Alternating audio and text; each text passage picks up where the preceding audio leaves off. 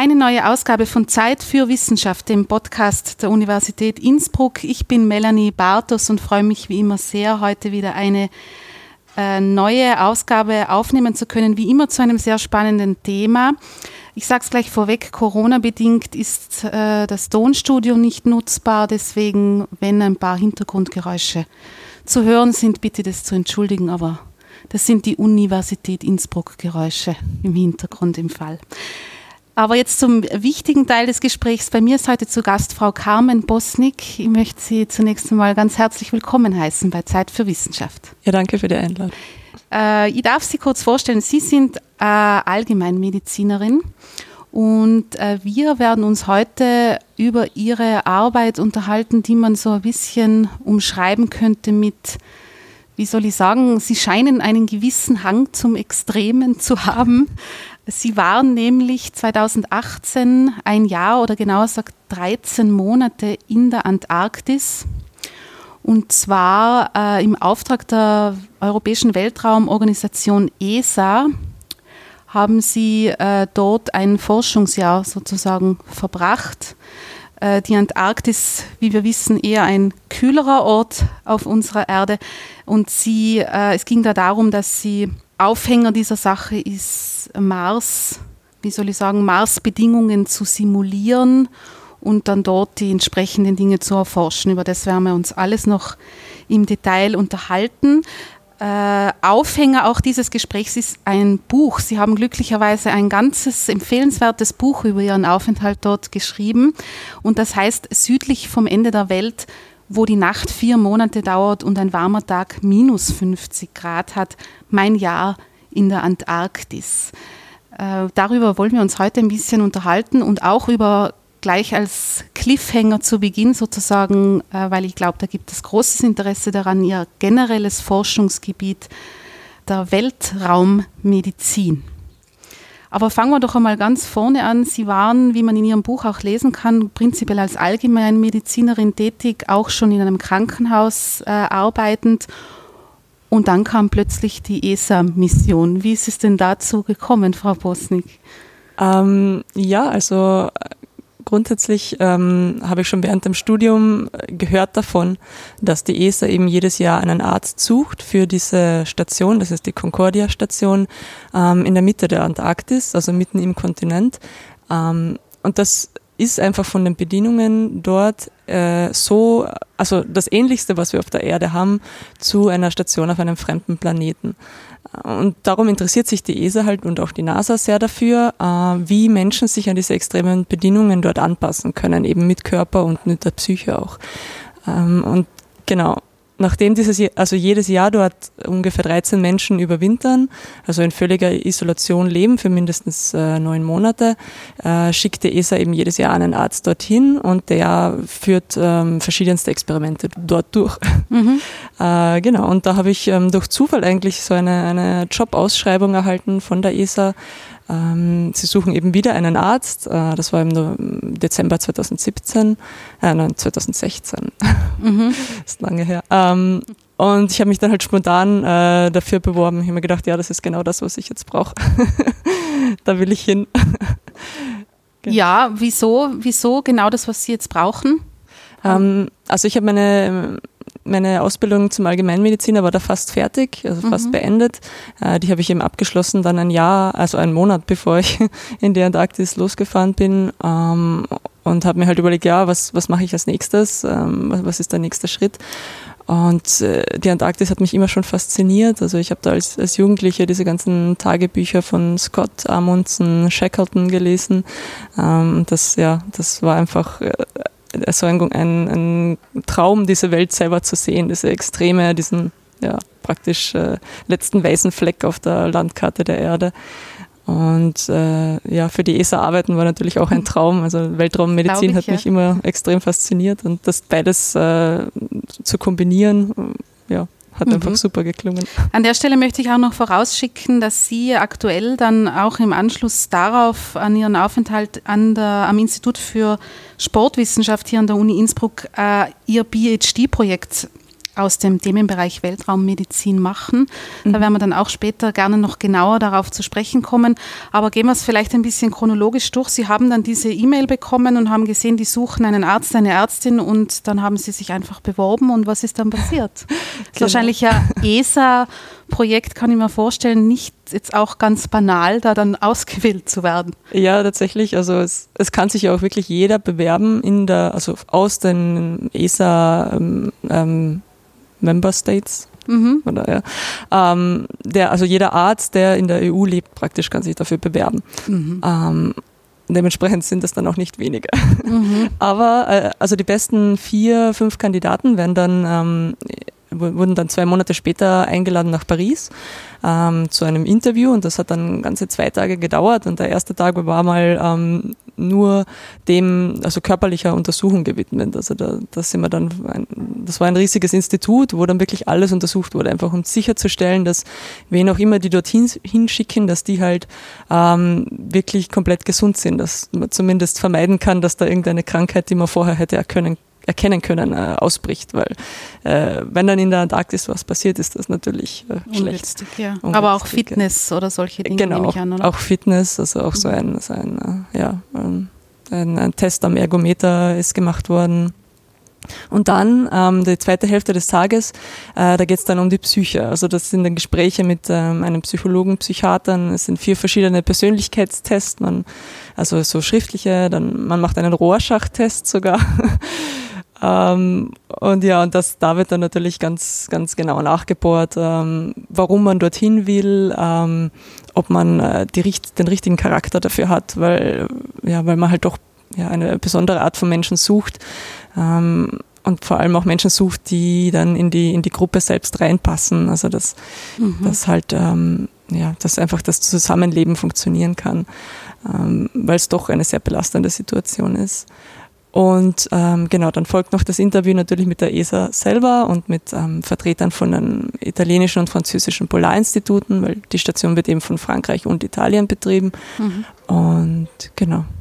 Mhm. Und dann heißt es wieder monatelang warten, bis irgendwann einmal die Entscheidung eintrudelt. Aber was kann man sich vorstellen? Die körperliche Komponente kann man, glaube ich, noch gut nachvollziehen, wenn Sie sagen, dann geht es um die, äh, die psychischen Tests oder die psychischen Voraussetzungen dafür, weil Sie gesagt haben, da braucht man einen speziellen Charakter dazu. Wie kann ich mir ja. vorstellen, was ist denn ein passender Charakter für die Concordia? Man möchte Menschen, die ähm, einerseits sehr aus, also ausgeglichen sind, die emotional stabil sind, auch Menschen, die vielleicht eher introvertiert sind, ähm, die nicht so viel Bestätigung brauchen von anderen, zum Beispiel, die nicht davon abhängig sind, dass andere sie loben, zum Beispiel, weil das gibt es dort einfach nicht, mhm, mhm, äh, die sich auch gut mit sich selber beschäftigen können, ähm, die geeignete auch Coping-Mechanismen mitbringen, ähm, weil es ist eben doch so, dass man da neun Monate lang ähm, komplett isoliert ist mit immer den gleichen zwölf anderen Menschen, die man sich nicht ausgesucht hat. Ähm, und das ist halt doch eine, sehr belastend. Einerseits dieses eingesperrt sein, weil die Station ist doch relativ, also nicht extrem groß. Man kann auch nicht extrem, wenn man rausgeht, nicht, sich nicht extrem weit weg bewegen wegen eben den, den Umweltbedingungen, weil es ist zu kalt und es ist zu dunkel, es wäre einfach zu gefährlich. Ähm, und dann eben ist, ist man völlig isoliert. Also es ist auch immer dieser Druck im Hinterkopf, wenn was passiert, äh, egal was passiert, ob da jetzt äh, ein, ein Generator nicht mehr funktioniert oder ob sich jemand ähm, das Bein bricht, wir müssen einfach selber damit fertig werden, weil mhm. eben in diesen neun Monaten ist es unmöglich, dass ein Flugzeug kommt, um uns zu evakuieren. Und das ist halt schon auch ja, hart. Und dann noch dazu diese vier Monate, wo dann ähm, die Sonne nie zu sehen ist. Also Ende Mai verschwindet die Sonne irgendwo unterm Horizont. Und es ist dann wirklich finster bis, ähm, bis Mitte, Ende August, wo sie dann wieder auftaucht. Und ähm, ja, auch die Sonne so lange nicht zu sehen, ist halt extrem belastend. Und da will man einfach Menschen, die ja eben Strategien mitbringen, wie können sie damit umgehen, auch wie können sie mit Konflikten umgehen. Ähm, und da will man halt auch eher Menschen, die nach hm, Lösungen suchen, an, anstatt ähm, sich da auszutoben, vielleicht auf Kosten der anderen. Mhm. Aber wenn ich das jetzt so zusammenfasse, was Sie bisher gesagt haben, neun Monate gibt es keine Möglichkeit, überhaupt irgendwie abgeholt zu werden, selbst wenn irgendwas Schlimmes wäre. Es scheint vier Monate keine Sonne und äh, minus 80 Grad sind keine Seltenheit. Also insofern, das ist tatsächlich äh, wenn man sich nicht entsprechend sichert, überall äh, Gefährliches rauszugehen. Warum verliert man dann nicht die Lust daran, an sowas teilzunehmen. Also für mich klingt das toll. Ach so, okay, ja. Ja, auch darum braucht man besondere Charaktere. ja, ich denke. Die sich irgendwie denken, oh, das möchte ich gerne für ein Jahr machen. Ja. Aber äh, ja, also ich finde diese Extreme halt super mhm. und auch diese Herausforderung einfach. Und es ist, es ist tatsächlich so, dass dort eigentlich jeder Tag wieder eine Herausforderung ist. Also es ist nicht so, als würde ich da jeden Tag irgendwie um mein Leben gezittert haben, sondern es ist auch, auch diese Monotonie dann irgendwann einmal, die man aushalten muss, weil halt doch ähm, ein Tag ein bisschen ist wie der andere natürlich. Es ändert sich nicht viel. Und also weder, weder draußen noch im Inneren der Station. Und auch, auch das muss man irgendwie aushalten. Aber es ist schon so, dass es sehr spannend ist, dann zu erfahren, schaffe ich das? Äh, kann ich das selber aushalten? Kann ich dann gleichzeitig auch noch irgendwie mich positiv in die Gruppe einbringen? Kann ich meine Arbeit gut erledigen? Ähm, Habe ich da ja, gute Erinnerungen daran oder möchte ich das eher vergessen am, am Schluss? Also mhm ja, jeder reagiert da anders und es ist, es ist sehr spannend, das zu beobachten auch natürlich. Mhm. Aber Sie scheinen alle Tests bestanden zu haben, denn Sie wurden ja dann ausgewählt. Nach einigen Monaten haben Sie gesagt, haben Sie dann wahrscheinlich genau, irgendwann ja. die Benachrichtigung bekommen. Was war das dann für ein Moment für Sie, wo es dann so real wurde, dass Sie sich, ich weiß nicht, inwieweit man dann tatsächlich damit rechnet, aber wenn. Ähm. wenn dann der Moment da ist, wo es plötzlich real wird, ich kann dort jetzt hinfahren für ein Jahr. Ja, es war irgendwie lustig, weil ich ich hatte dann, also die anderen, ich habe natürlich die anderen Kandidaten dann dort auch getroffen, also die, die in der letzten Auswahl waren. Die andre, wir waren zu viert dann noch in, in, bei diesen Interviews. Und da habe ich mir schon gedacht, uh, die sind aber auch gut. ich weiß nicht, ob das was wird. Und dann, das, ja, das war schwer einzuschätzen, wirklich, weil auch diese Interviews alles, das war alles so anstrengend, dass ich dann am Ende irgendwie das Gefühl gehabt habe, okay, ich, ich habe schon das getan, was ich konnte, aber ob es genug war. Ja. Ähm, aber wie dann dieses E-Mail kam, das war, ja, das war schon irgendwie noch eine Überraschung. Also ich hätte ja, ich weiß nicht, ob ich es wirklich erwartet habe, weil das war schon irgendwie ein, ein, Schock auch, aber es war ein, ein tolles Gefühl. Also ich habe mich wahnsinnig gefreut. Ja. Mhm, also war die Freude dann schon groß. Ja. ja. Und dann ging es relativ bald los, oder? Ähm, das war, ja, dann war noch der Sommer. Ähm, äh, der Sommer davor, da war ich dann bei den verschiedensten Universitäten, die diese Experimente designt haben und mhm. wurde dann von jedem dieser Teams genau eingeschult, weil ähm, das war doch sehr viel Laborarbeit auch und natürlich ähm, auch diese, also das musste alles sehr genau durchgeführt werden. Natürlich, da gab es verschiedenste Protokolle und das sind dann natürlich auch Materien, ähm, mit denen ich mich vorher vielleicht nicht so genau befasst habe und plötzlich musste ich darin dann Experte werden. Also es mhm. war schon sehr viel zu lernen. Es war, war auch eine sehr spannende Zeit. Mhm. Ja. Also Sie sind an Universitäten gewesen, wo man Ihnen gezeigt hat, was dann dort vor Ort genau. zu untersuchen wäre. Sie sind dann quasi mit einem ganzen Rucksack an ähm, Forschungsaufträgen dorhin genau, gefahren. Genau. Ja, welche waren das zum Beispiel? Ähm, also ich hatte vier, ja fünf verschiedene Experimente. Ähm, da ging es eben einerseits ähm, um sehr viel um, um Laborarbeit. Also äh, eines davon äh, befasste sich zum Beispiel mit dem Immunsystem und was macht das Immunsystem ähm, in einer so ja, sterilen Umgebung wie, die, wie der Antarktis, weil dort ja doch, also bei minus 80 Grad, ähm, mhm. eigentlich nichts überlebt, was, also keine Bakterien, keine Viren, die den Menschen gefährlich werden könnten. Und wir sind da neun Monate immer die gleichen Menschen, also immer die gleichen 13. Dementsprechend ist alles, ähm, was wir selber mitgebracht haben in die Antarktis, äh, ist irgendwann einmal ausgetauscht und es ist einfach allen Immunzellen bekannt. Und jetzt ist natürlich spannend äh, zu sehen, was passiert, äh, wenn das Immunsystem so lange nichts zu tun hat. Also was, was, mhm. was tun die Zellen, wie reagieren sie? Und dafür habe ich eben jedes Monat von jedem ähm, Blut abgenommen und dann noch verschiedenste andere ähm, also Urinproben, Stuhlproben, ähm, Haarproben, Speichelproben, also alles mögliche, alles, was man so entnehmen kann, habe ich entnommen und äh, dann untersucht. Zum Blut zum Beispiel haben wir ähm, Bakterien dazugemischt, also E. coli, äh, und dann ähm, hatte ich so ein Gerät, so ein, ein Durchflusszytometer und in dem äh, kann man halt sehen, ähm, was passiert, wenn man das jetzt mixt, die Bakterien mit dem Immunsystem und was, was tun die, Immun, die Immunzellen, ähm, was geben die für eine Antwort? Und das sieht die man Coli halt, sind die, die Durchfall auslösen oft, oder? Ah, oder ja, die auch? sind Bakterien ja, im, im Darm. Genau. Im Darm, ja, ja okay. Ja. Mhm. Also Genau, also äh, eigentlich etwas, was normalerweise eine, eine Reaktion hervorrufen würde, wenn man das so isoliert miteinander mischt.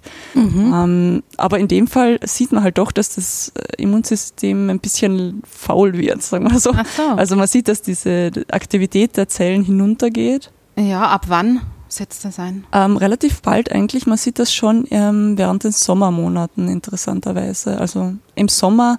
Ähm, also ab wann waren Sie jetzt dort? Ähm, ich war ab November 2017 dort. Ja. Und das ist dann die Sommerzeit. Also das ist die Sommerzeit, okay. In der Antarktis mhm. ist dann von November bis Anfang Februar praktisch Sommersaison. Und mhm. da sind dann auch relativ viele Leute auf der Station, also bis zu 80, 90 Leute gleichzeitig. Ähm, und dann von Februar wieder bis November ist dann die Winterperiode, wo dann wirklich nur die Kerncrew dort ist, also nur diese 13 Leute. Mhm. Mhm. Genau. Okay. Und Sie haben dann bei, um bei diesem Beispiel zu bleiben mit dem Immunsystem, relativ bald erkannt, dass das Immunsystem etwas träge wird dann. Genau, ja. Okay. Ähm, natürlich muss man auch sagen, also die Station selber liegt ein bisschen in, in der Höhe, also es sind es ist ungefähr 3300 Meter Seehöhe. Es sitzt auf so einem, einem Gletscher oben praktisch, auf der Spitze von einem, von einem Gletscher. Ähm, und nachdem die Atmosphäre in den Polen aber etwas dünner ist, äh, wirkt es so von, von der, vom Luftdruck her, also auch vom, vom Sauerstoff her, als wäre man auf ungefähr 4000 Meter jetzt in unseren Breiten. Also diese Höhen, äh, der Höhenaspekt kommt da genau. auch noch dazu. Genau, okay. ja. Also man hat auch diesen Sauerstoffmangel, diesen permanenten und das ähm, macht auch Stress auf, auch aufs Immunsystem eben. Also das ist nochmal zusätzlich. Man hat den psychologischen Stress und man hat den hypoxischen Stress sozusagen mhm. auf, die, auf diese Zellen. Und das, das macht dann, also das fordert das Immunsystem nicht heraus, in dem Sinne, dass es aktiver wird, sondern macht es eher. Genau, ja. Es hat einfach, also reger. Äh, es hat ja eigentlich nichts zu tun, also es gibt keine neuen Inputs, ja. es, es, gibt nichts, was, was es fordern würde und dadurch ähm, fährt die, die, ja, die, die Geschäftigkeit der Zellen etwas, etwas runter. Ja. Mhm. Wobei man dann auch sehen kann, ähm, dass sich das irgendwann einmal umkehrt. Also irgendwann einmal werden die Zellen dann äh, hyperaktiv wir wissen aber noch nicht genau warum. Und man sieht das dann auch schön, wenn dann am Ende von dieser Isolationsperiode im November, das ist dann ein ganz emotionaler Moment, wenn das erste Flugzeug wieder landet, also das erste Mal seit neun Monaten fremde Gesichter. Äh, und das war bei uns, waren das ungefähr zehn, nein, vielleicht 15 Leute, die da gelandet sind wieder, irgendwann äh, Mitte November. Und da hat einer von denen einen leichten Schnupfen gehabt, also so ein leichtes Schnupfenvirus mitgebracht. Und zwei Tage danach ist die Hälfte meiner Crew mit hohem Fieber und Schmerzen und, und oh, ich glaube, ich sterbe stöhnen im Bett gelegen für, für weitere drei Tage, weil dieser oh. Schnupfenvirus einfach ein völliges, ja, eine völlig überschießende Reaktion hervorgerufen hat bei ja. unseren Immunsystemen. Also wir waren dann ernsthaft krank, also nicht wirklich ja, krank halt, also unser Immunsystem glaubte, wir sind ernsthaft krank. Dabei war das wirklich nur ein, äh, ein, kleiner, ein kleiner Virus, ja, der das. Mhm. Aber das sind ja dann wichtige Erkenntnisse, wenn man sich vorstellt, wenn dann tatsächlich, also am Mars sind solche Isolationszeiten dann ja vielleicht teilweise sogar noch länger. Also ist dann, ist das so etwas, was Sie jetzt festgestellt haben oder gibt es da auch schon irgendeine Form von Gegenstrategie, was, tu, was man tun kann, damit das Immunsystem nicht runter, könnt, runterfahrt? Kann man das irgendwie naja, das weiß nicht, stimulieren immer wieder mal oder so, immer wieder mal irgendwo ein paar Bakterien oder Viren einfließen lassen oder. Das ist jetzt, ja, das ist natürlich, ähm, das ist natürlich für die ESA deshalb interessant, weil es eben auf, in einem Raumschiff die gleiche Situation ja. gibt, dass eben alles steril. Ähm, also ein, ein weiterer Aspekt, den ich mir angeschaut habe, ist auch eben der Einfluss von Nahrung auf ähm, das Mikrobiom, also auf unsere die, Bakterien, die den Darm besiedeln, in dem Fall, ähm, was ja auch mit dem Immunsystem wieder zusammenhängt. Und in Concordia hat man ja auch das Problem, dass eben auch durch die Nahrung eigentlich nichts, keine neuen Inputs kommen für das Immunsystem, weil ja alles gefroren ist. Also man hat äh, vielleicht frisches Essen noch bis, bis April, aber dann ist es aus und dann ist wirklich alles äh, gefroren. Äh, und, oder aufbereitet oder konserviert und das, ja, da könnte, durch die Nahrung könnte man eben auch so ein bisschen das Immunsystem mhm. anregen. Mhm. Aber jetzt ist es natürlich auf einem Flug zum Mars das gleiche Problem. Also die, die, die, haben halt dann auch nicht extrem viel frisches Essen an Bord. Mhm. Vielleicht ein paar, paar Tomaten oder sowas, aber oh ja. also da, da wird noch daran geforscht, was, was man tun könnte. Ja. Mhm. Äh, Sie haben jetzt das Immunsystem angesprochen, was Sie sich angesehen haben. Was war denn noch so ein großer Bereich, der dort eine Rolle gespielt hat? Ähm, ein zweites war eben dieses, ähm, diese Adaptation zur Höhe. Also kann man sich an diese extreme Höhe anpassen. Mhm. Ähm, eben, wie gesagt, fast äh, 4000 Meter und man hat ungefähr ähm, verfügbar ungefähr 60 Prozent von dem Sauerstoff, den wir hier verfügbar haben, kann man sagen. Was interessant ist, weil wir waren ja 13 Menschen, die ähm, praktisch immer in Seehöhe gelebt haben also mhm. auf Meereshöhe und dann plötzlich wirklich innerhalb von ein paar Stunden auf 4000 Meter rauf und dann halt für ein Jahr lang dort. Und das ist halt, das ist ähm, von der Studie her sehr spannend, weil es gibt, es gibt so viele Studien an, von Höhenanpassungen äh, von Menschen in den Anden oder im Himalaya, die halt seit Generationen in der Höhe leben, die sind natürlich dann genetisch schon angepasst daran. Und es gibt auch viele Studien von Bergsteigern, die halt für ein paar Wochen äh, in die Höhe gehen und dann wieder runter. Aber es gibt eigentlich keine Langzeitstudien, was, was passiert mit 13 Untrainierten sozusagen, die dann äh, plötzlich auf 4000 Meter gehen und dort bleiben. Und können die sich überhaupt relativ gut anpassen daran oder geht das gar nicht? Und man hat schon gesehen, dass es eigentlich nicht so wirklich gut geht. Okay. also ähm, äh, natürlich die akut, äh, akut ist es natürlich ähm, eine relativ komplizierte Sache auch. Also wir hatten dann, viele Leute haben dann so, so leichte Anflüge von der akuten Höhenkrankheit, einfach weil das auch ähm, normalerweise, man steigt ja nicht normalerweise von 0 Meter auf 4000 Meter einfach so in, in vier, fünf Stunden mhm. auf. Und das ist natürlich eigentlich, eigentlich keine gute Idee, sollte man nicht machen. Aber in Concordia geht es halt eigentlich nicht anders, weil man fliegt ja mit dem Flugzeug von der Küste ins Mittlere des Kontinents. Mhm. Ähm, und da geht das langsam aufsteigen einfach nicht. Äh, drum sieht man dann ja in den ersten Tagen auch immer wieder Menschen, denen halt ja, sehr schlecht ist, die Herzrasen haben, die die verzweifelt versuchen zu schlafen, aber es nicht können. Wir hatten dann, ja, wir hatten Gott sei Dank keine, keine schlimmeren Auswirkungen als, als solche, solche Höhensymptome. Aber man merkt dann schon, ähm, vor allem nicht bei allen, aber bei einigen ähm, Kollegen, dass die auch übers Jahr hindurch ähm, diese Kurzatmigkeit zum Beispiel nicht verlieren. Also Concordia, das sind zwei Türme praktisch, ähm, die, die miteinander verbunden sind durch eine Brücke und jeder Turm hat drei Stock, Stockwerke. Das heißt, man muss eigentlich permanent Stiegen steigen. Also auch zu, fürs Mittag, fürs Abendessen, fürs Frühstück. Man muss immer diese Stiegen raufsteigen. Und dann das hat man das ganze Jahr über zwei, zwei der Kollegen gesehen, die wirklich diese, jedes Mal vor Mittagessen sich da fünf Minuten hinsetzen mussten, bis sie genug Luft hatten, um, um zu sprechen. Also es ist mhm. dann ein bisschen individuell, wie man sich anpasst an diesen Sauerstoffmangel.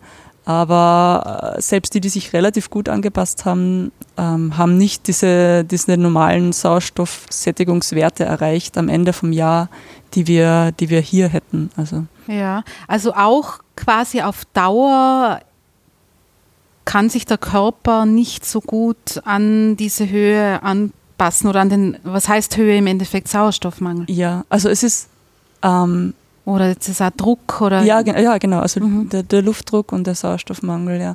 Ähm, man kann sich schon, man kann sich schon ähm, ein bisschen anpassen, aber man kann sich nie perfekt ähm, adaptieren daran.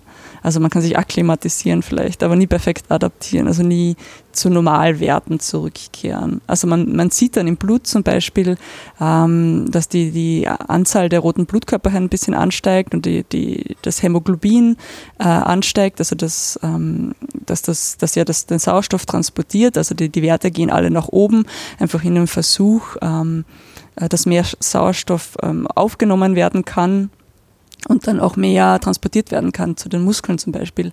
Aber selbst wenn das, wenn diese Werte ansteigen und, und die steigen teilweise wirklich sehr, sehr ähm, beeindruckend an, muss man sagen, mhm. ähm, ist immer noch ähm, die Sättigungswerte, das wäre normalerweise Sauerstoffsättigung wäre über 95 Prozent, das, das kann man eben, das kann man messen. Äh, und bei uns lag die aber in den ja, 80 bis 90 Prozent ungefähr Werten. Also auch am, am Schluss dann noch. Ja. Ja. Mhm. Was war noch in Ihrem Experimente-Rucksack, den Sie mitbekommen haben?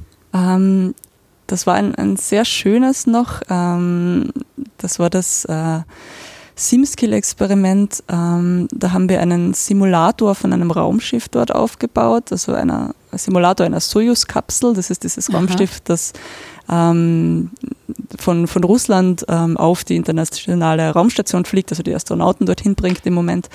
Äh, und das, das, das war sehr spannend, weil da, das war wirklich ein, ein, äh, ein eben der Simulator, ein praktisch ein, ein Rennfahrer, also ein Sitz wie, wie aus diesem Raumschiff, ähm, drei verschiedene Monitore. Und das Ziel war halt, ähm, das war eine Art Computerspiel mit zwei Joysticks praktisch, dieses Raumschiff äh, als Pilot an der ISS, an der Raumstation anzudocken.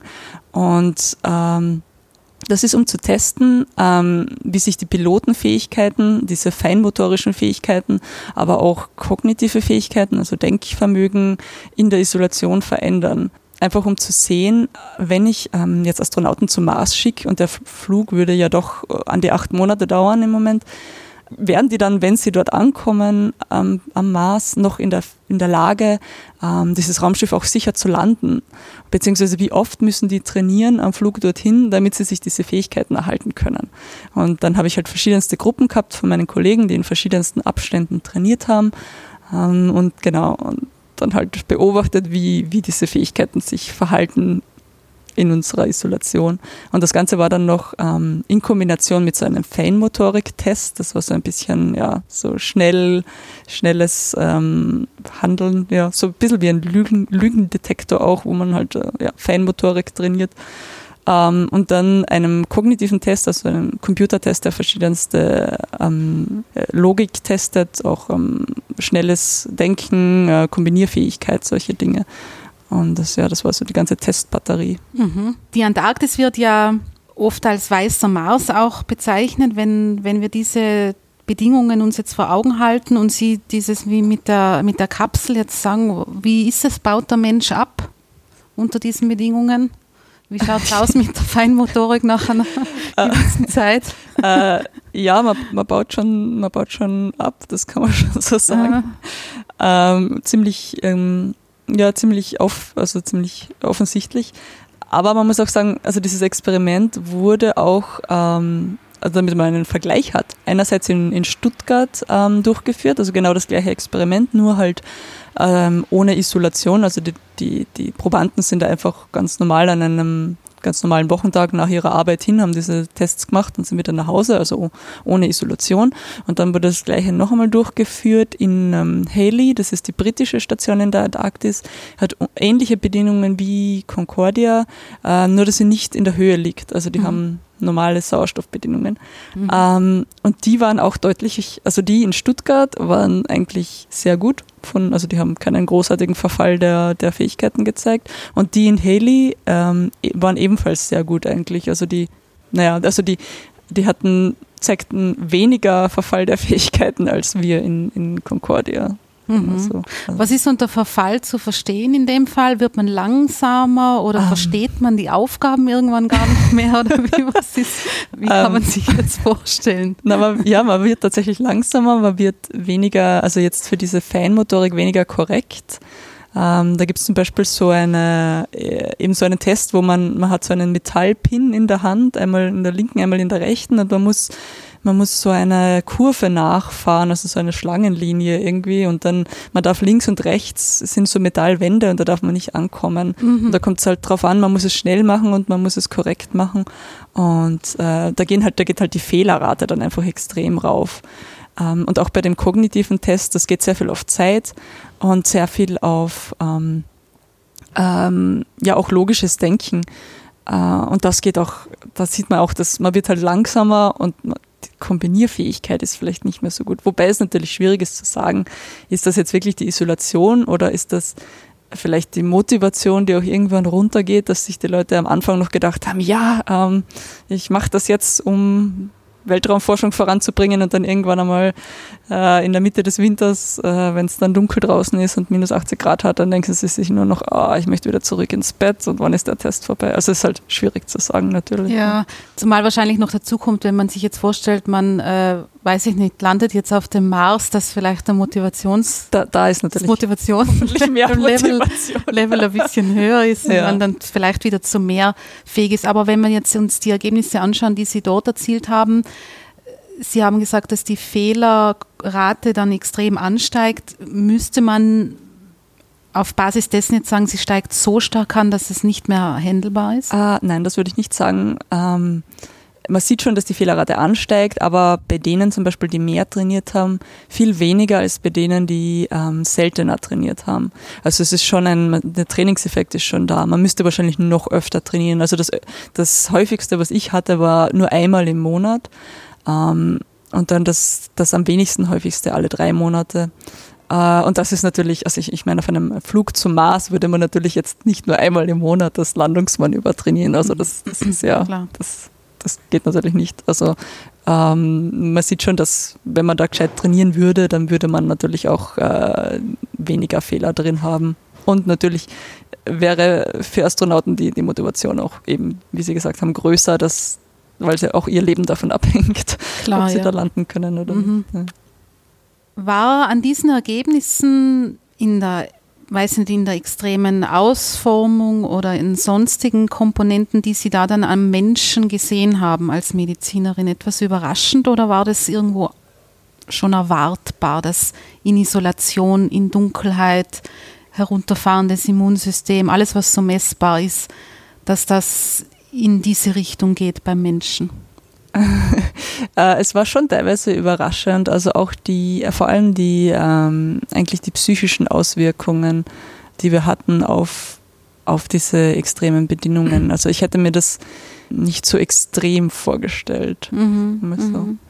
Das wäre der nächste Punkt, den man jetzt natürlich schon mich auch aus reiner Neugier interessieren würde. Und vielleicht können wir an der Stelle noch einmal die Rahmenbedingungen, die Sie dann dort vorgefunden haben, vor allem in der Zeit, als Sie 13 Personen waren, noch einmal so ein bisschen umschreiben, weil es war Ihnen ja wichtig, nicht nur die körperlichen Auswirkungen anzuschauen, sondern eben auch die psychischen, die dann natürlich gerade bei den, wie wir jetzt auch alle wissen, Stichpunkt, Stichwort Isolation, enorm sein können unter Umständen, auch wenn man jetzt speziell ausgewählt wurde und wie Sie gesagt haben, ein Charakter dafür ist, äh, irgendwelche Auswirkungen wird es dann ja doch haben. Wie kann man sich das Leben dann dort vorstellen, wenn Sie so einen Alltag, wie kann man sich einen Alltag auf der Concordia vorstellen? Mhm. Also das kommt wieder ganz drauf an. Wir, ähm, wir waren eben 13 Menschen dann, ähm, sechs Italiener, sechs Franzosen und eine Österreicherin, äh, elf Männer, zwei Frauen. Äh, und die Hälfte dieser, dieser Menschen dort ungefähr ähm, sind Forscher, also verschiedenste Forschungen wie eben Gletscherforschung, Astronomie, äh, Computer Sciences auch. Ähm, Mhm. Meteorologie, ähm, also Physik der Atmosphäre eigentlich. Ähm, und die andere Hälfte waren Techniker und so Support Personnel. Also da waren, also wir hatten vier Techniker, ähm, also einen Spezialist für Generatoren, einen Mechaniker, einen Elektrotechniker, einen Klempner, dann noch einen äh, ja, Radiotechniker und ICT eigentlich. Und dann einen italienischen Chirurgen und einen italienischen Koch. Äh, und je nachdem, ja, je nachdem, wessen Job, also die Techniker zum Beispiel hatten fi fixe Arbeitszeiten, zu denen sie immer arbeiten mussten, plus noch, wenn es irgendwann einen Notfall gab, was in der Nacht zum Beispiel manchmal der Fall war, dann mussten sie da natürlich auch arbeiten, einfach äh, weil die zuständig dafür waren, dass die Station ja, am Laufen bleibt. Ähm, für mich ähm, war der Tagesablauf so, dass ich eben jeden Tag einen anderen meiner Kollegen hatte, ähm, die ja die Freiwilligen waren für meine Experimente, also die Probanden. Ähm, und genau, dann also steht man in der Früh auf, geht zum Frühstück in den anderen Turm hinüber. Es ist so aufgebaut, dass ein, ein Turm der laute Turm ist und ein Turm ähm, der, der ruhige Turm, in dem dann halt die Schlafzimmer und die Labore und der Krankenflügel sind. Und im zweiten Turm, im lauten Turm, sind dann die ganzen technischen Workshops, ähm, der Fitnessraum, die Vorrat, Vorratskammern und dann auch das Wohnzimmer und der, der Dining Room und, und die Küche. Mhm. Ähm, also Frühstück, das war so irgendwie so eine, ja, jeder, jeder kann frühstücken, wann er will, Sache.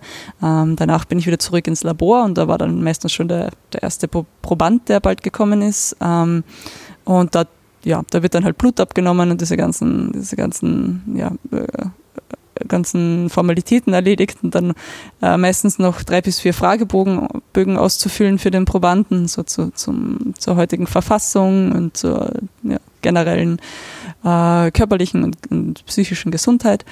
Ähm, und dann äh, ja, ging es für mich weiter mit Laborarbeit praktisch, also meistens den ganzen Tag eigentlich. Und ähm, unsere beiden äh, Fixpunkte am Tag, das waren das Mittagessen und das Abendessen, also wo sich wirklich alle getroffen haben, ähm, zur gleichen Zeit und wir haben alle gemeinsam an einem Tisch gegessen, einfach äh, einerseits um eben ja die Gruppen, den Gruppenzusammenhalt zu stärken und andererseits auch, weil es so ein bisschen eine Kontrolle ist. Äh, erstens sind alle in der Station, haben wir niemanden irgendwo draußen vergessen. ja, das ist immer Was natürlich gut zu wissen. ungut wäre. Und zweitens, äh, geht es allen gut oder hat vielleicht irgendwie eine schlechte Stimmung, muss man vielleicht irgendwo was nachfragen oder ja, gibt es irgendwo Spannungen in der Gruppe, passt irgendwas nicht, kann man irgendwo noch schnell eingreifen, bevor was eskaliert. Mhm. Genau. Und ja, grundsätzlich Arbeits, eben meine Arbeitszeiten waren ganz unterschiedlich, je nachdem, wie lange das im Labor gedauert hat, aber ich hatte dann schon auch vor dem Abendessen Freizeit und das, ja, kann man dann, da gibt es verschiedenste Arten, wie man diese Freizeit, gestalten kann. Also wir hatten äh, eben einen Fitnessraum, der sehr gut ausgestattet war, was auch nötig war, weil man sich einfach äh, wenig bewegt dort natürlich, weil die Station nicht extrem groß ist und dann ja, ist das schon nötig, dass man sich ein bisschen ausbaut ab und zu. Mhm. Ähm, und dann hatten wir auch einen, ja, einen Tischfußballtisch, einen Ping-Pong-Tisch, äh, einen Billardtisch, eine große Bibliothek mit ja, hauptsächlich französischen und italienischen Büchern äh, und auch einen, einen Server mit ein paar, also mit relativ vielen Filmen. Uh, hauptsächlich alten italienischen Filmen, da okay. kenne ich mich jetzt gut aus. Verstehe. Und, also da äh, haben die Franzosen, äh, französisch und italienischer Einfluss war da eher im, ja. im Freizeitprogramm. Ja, auf jeden Fall. Ja. Ja. ja. Was wir zum Beispiel nicht hatten oder nur ganz wenig war Internet. Also die Internetverbindung war ganz langsam nur, weil das halt Aha. von einem Satelliten kommt, der relativ hm, tief am Horizont steht auch. Je nachdem, ähm, ja, das. Ach so, also Internetverbindung jetzt in dem Sinn, dass Sie dann zumindest immer wieder mal schauen konnten, was ist so los in der Welt um, und ähm, Social Media Kanäle pflegen oder so, das war gar nicht so leicht. Es, es war nicht leicht, ne? es war sehr Aha. anstrengend, muss man sagen. Also wir okay. hatten zwei Computer mit Internetverbindung. Ähm, und einer davon konnte auch Skype, also wir hatten die Möglichkeit halt mit unseren Familien zum Beispiel zu skypen. Auch je nachdem, wie der Satellit steht, war das eher verpixelt oder mhm. eher halt nur der, der Audiokanal möglich. Ähm, und das war aber auch extrem anstrengend. Also wenn ich zum Beispiel mein normales ähm, E-Mail, also meine normale E-Mail-Postfach äh, äh, abrufen wollte, hat das schon einmal ja, eine, eine Stunde gedauert, bis diese Seite offen war. Und da war aber das erste E-Mail noch gar nicht geöffnet. Also man musste auch Glück haben, dass jemand nicht gerade am zweiten Computer sitzt und vielleicht versucht zu skypen oder sowas. Also es war mhm. schon mehr, also mich hat das schon irgendwie angestrengt und ich habe das dann so gut wie es ging irgendwie vermieden, das zu benutzen. Es war aber extrem angenehm eigentlich auch auch, dass das, dass das, dass das Handy nicht klingeln kann, mhm. dass man da nicht ständig abgelenkt wird. Das war einfach, äh, ich habe das als extrem entspannend empfunden. Mhm. Das, das war wirklich eigentlich eine, eine sehr schöne äh, Nebenwirkung der ganzen Sache, dass man da Abstand bekommt zu, ja, jetzt denke ich mir, das ist wahrscheinlich für eine gewisse Zeit ganz äh, interessant, aber ich weiß nicht, vielleicht gibt es dann irgendwo einen Punkt, wo wo vielleicht gerade dieser Aspekt, dass man sich online auch nicht wirklich mit seinen Mitmenschen, die zu Hause irgendwo sind, mit Freunden, Familie, Bekannten austauschen kann, wo das schwierig wird. Weil das ist, den Punkt hatte ich jetzt gar nicht so am Schirm, ehrlich gesagt, dass sie, sie waren ja dann wirklich dazu 13 völlig einander ausgeliefert. Ja. Also wenn man sozusagen diese Internet-Online-Komponente, wenn die auch noch wegfällt. Ja. ja. Man muss sich dann halt wirklich mit äh, sich selbst und den anderen beschäftigen, was eigentlich auch nicht schlecht ist, muss man sagen. Weil dadurch waren wir halt gezwungen, miteinander zu reden. Ja. Und das, das ist schon auch hilfreich, weil man halt, ähm, ja, weil, weil man eben miteinander festsitzt und weil es halt einfach einfacher wird, wenn man sich besser kennt und einfacher wird, wenn man ähm, sich nicht aus dem Weg geht. Also, sondern wirklich Konflikte, wenn da irgendwo was ist, das sofort anspricht und ähm, ja, da, da sofort ähm, an einer Lösung arbeitet. Mhm. Also das und das ist auch gelungen bei Ihnen? Ähm, ja, eigentlich ziemlich gut, sogar überraschend gut, ja. Mhm. Was sind denn dann so Konflikte? Was kann man sich vorstellen? Ähm, naja, das sind Was? ja irgendwann einmal die kleinsten Dinge, weil, weil man sich eben so gut kennenlernt. Also irgendwann einmal, äh, man weiß einfach alles von jedem. Es ist auch, ja, die, das, es bleiben einfach keine, keine Geheimnisse in, in einer solchen Situation. Ähm, und dadurch sind es einfach die kleinsten die kleinsten Angewohnheiten von jemandem, die jemand anderen komplett zum Ausrasten bringen können. Also das kann sein, dass jemand seine, seine Kaffeetasse immer stehen lässt, an, anstatt sie wegzuräumen oder, oder dass jemand nie am Abend beim, beim gemeinsamen Abwaschen mithilft, sondern sich stattdessen irgendwo aufs Sofa setzt mit einem Buch äh, oder dass jemand ja irgendwo, irgendwo was runterfallen lässt und das nicht sofort wieder aufwischt. Also das sind ganz kleine Dinge, die dann je, je nachdem, wie die anderen gerade gelaunt sind, die Leute zum Ausrasten bringen können. Mhm. Aber wenn Sie sagen, das sind dann die kleinen Dinge, die eventuell schon reichen, um das eskalieren zu lassen, dann ist das auch ein Zeichen für doch auch große psychische Anspannung, die dann doch irgendwo vorhanden ist, oder? Ja, ja, natürlich. Und man muss auch sagen, es hält auch nicht jeder die Situation gleich gut aus. Also es reagiert natürlich jeder ein bisschen anders und man kann es in Wirklichkeit äh, natürlich nicht extrem extrem perfekt vorhersagen, okay, ähm, die Person wird das gut aushalten, die schicken wir dorthin, sondern es, es, kann immer passieren, dass man halt doch wen hinschickt, der das nicht so gut aushält und der, ja, der dann halt ähm, eine Herausforderung für die anderen wird. Mhm. Ja. Und das ist dann so, weil man kommt nicht weg. Genau, das muss man dann, dann ja, da muss man, dann, muss man dann Lösungen finden. Ja. Ja. Haben Sie das, wird der Mensch dann da kreativ in so Situationen, wo es kein Vor- und kein Zurück gibt in so Gruppendynamiken? Was macht das dann? Also, weil Sie sagen, dass, Sie haben jetzt öfter angedeutet, dass das muss man dann sofort ansprechen, da muss man ja. sofort konstruktiv an einer Lösung arbeiten, auch wenn es jetzt nur um die stehen gelassene Kaffeetasse geht. Was ja. macht das mit so Gruppen auf Dauer dann? Ähm, naja, es, es kann natürlich äh, in jede Richtung gehen. Ähm, eben, es kommt ganz darauf an, was für Leute dort sind. Und ich glaube, ich habe da großes Glück gehabt, dass wir einfach viele Leute hatten, die das erkannt haben und die gesagt haben, okay, wir dürfen das irgendwie nicht eskalieren lassen. Wir, das Wichtigste ist jetzt nicht, dass es mir selber gut geht vielleicht oder dass es mir in dem Moment selber gut geht, sondern dass äh, wir äh, die Gruppendynamik erhalten können und dass wir, äh, dass wir ja, dass wir jetzt diesen Konflikt halt lösen und selbst wenn ich mich da jetzt ein bisschen zurücknehmen muss, äh, dann, dann ist es wichtiger, dass es halt der Gruppe als Ganzes gut geht und es ist wichtig, dass wir da, dass, dass wir das, ja, dass wir das eben gut durchstehen und dass wir alle, ja, dass wir alle eine, eine halbwegs gute Erfahrung daraus ziehen und dass, dass wir halt unsere Arbeit trotzdem noch gut machen. Mhm. Was waren denn so psychische Konsequenzen, die Sie beobachtet haben, jetzt abgesehen von Gereiztheit? Naja, also äh, es gibt ja dieses schöne Winter-Ober-Syndrom, das äh, so eine, ein, ja, ein Zusammenspiel verschiedenster Symptome ist, die eigentlich fast die eigentlich jeden betreffen, der einen, einen Winter in der Antarktis verbringt. Manche mehr, manche weniger und das, ja, das können halt verschiedenste Dinge sein. Also viele Leute werden so ein bisschen verwirrt. Ähm, das ist so ein bisschen äh, ja, Gedächtnislücken, die sich da bilden können. Auch manche Leute werden eben ein bisschen gereizt, andere werden ein bisschen depressiv, ziehen sich eher zurück. Ähm, und ja, das, das beginnt meistens ähm, ungefähr um die Zeit, an der die Sonne verschwindet, da sieht man es dann halt besonders gut.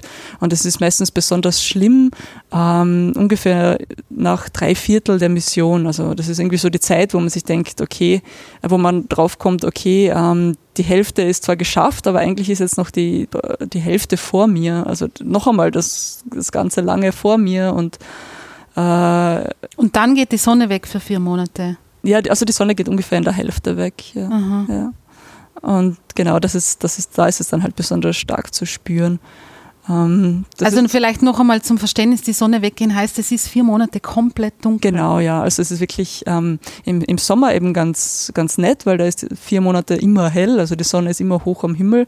Ähm, und dann ist das so eine, so eine ja, Dämmerungsphase, so eine Zwielichtphase irgendwie, wo sie halt so ein bisschen über den Horizont kommt und wieder verschwindet. Und dann ab Mai ist es aber wirklich, also da ist dann so das, das das große Ereignis, der letzte Sonnenuntergang ähm, bzw. Aufgang, also da geht sie vielleicht noch für eine halbe Stunde, sieht man sie kurz über dem Horizont und dann verschwindet sie und dann ist es wirklich finster, bis dann wieder ein sehr großes Ereignis irgendwann im August der erste Sonnenaufgang ist. Und Sie haben jetzt das Stichwort Rückzug erwähnt, gerade wenn es einem auch ähm, psychisch auf verschiedenen Ebenen vielleicht nicht so gut geht. Ich nehme mal an, Privatsphäre, wie Sie ja auch schon angedeutet haben, ist nicht so leicht. Ich nehme auch an, man kann jetzt nicht sagen, ich gehe jetzt einmal eine Runde spazieren in totaler Dunkelheit bei minus 80 Grad. Ähm, naja, also wie, wie kann man sich Rückzug auf der Concordia vorstellen? Also in Theorie kann man schon spazieren gehen, aber halt nicht sehr lange. und es ist auch so, wir hatten, also jeder hat sein eigenes Radio und das muss man, also so Funkgerät und das muss man eigentlich immer auch mithaben. Mhm. Ähm, einfach, äh, einerseits ist da ein GPS eingebaut, also es sitzt unser, unser Radiospezialist ähm, in diesem Funkraum und der sieht dann auch immer, wo die Leute hingehen. Und man muss halt immer mit ihm in Kontakt bleiben und sagen, okay, ich gehe jetzt raus, ich gehe eine Viertelstunde lang dorthin, äh, und ich sage dir Bescheid, wenn ich dort bin. Mhm. Und dann ja, muss man halt ständig in Kontakt bleiben mit dem, damit er weiß, wann er das Rettungsteam losschicken müsste. Mhm. Ähm, aber ansonsten Privatsphäre, also es hat jeder sein eigenes Schlafzimmer im Winter. Und das ist so der, ja, der heilige Raum, kann man sagen. Also das ist wirklich der einzige Raum, wo man fürs, wo man wirklich das Recht hat, dass da niemand anderen dass niemand anderer den betritt. Also das ist so irgendwie so ein unausgesprochenes Gesetz, das halt wirklich ähm, ja, das ist out of bounds, kann man sagen. Also da geht wirklich niemand in das Schlafzimmer von jemand anderem rein. Mhm. Und das, ja, das ist halt dann, ja, das ist der Rückzugsort eigentlich, den man hat. Mhm. Aber ja. Und das Rausgehen selber, zu welchem Zweck haben Sie das gemacht? Ähm, War das auch Teil von Experimenten oder? Äh, ja, also ich musste raus, um meine Proben dort zu lagern, weil also eben diese Blutproben habe ich ja teilweise dort analysiert, aber ein Großteil wird ähm, dann zurück nach Europa geschickt und in den Laboren in Europa fertig analysiert. Äh, mhm. Und das muss halt dann äh, gelagert werden, idealerweise bei minus 80 Grad, also in unserem Fall halt direkt vor der Station in einem von den Containern drinnen. Äh, und da muss man, also während dieser Phase, wo ich die Labormessungen hatte, musste ich dann wirklich täglich raus und diese Röhrchen dort halt im Container dann einsortieren in die richtigen Boxen. Das, das, ja, das war schon relativ kalt dann. Mhm. Aber wir hatten zum Beispiel auch Gletscherforscher, die täglich raus mussten, um Schneekristalle zu analysieren und Schneeverwehungen und, und die Schwere des Schnees messen und mhm. lauter solche Dinge. Also die sind wirklich täglich für eine halbe Stunde bis eine Stunde raus. Und unser Meteorologe ebenfalls, der hat täglich seinen, ähm, seinen Wetterballon in die Lüfte gelassen. Also der musste auch täglich raus und auch die Wetterstation instand halten. Und so ja. Was zieht man sich an bei minus 80 Grad? Ähm, ja, viel. viel?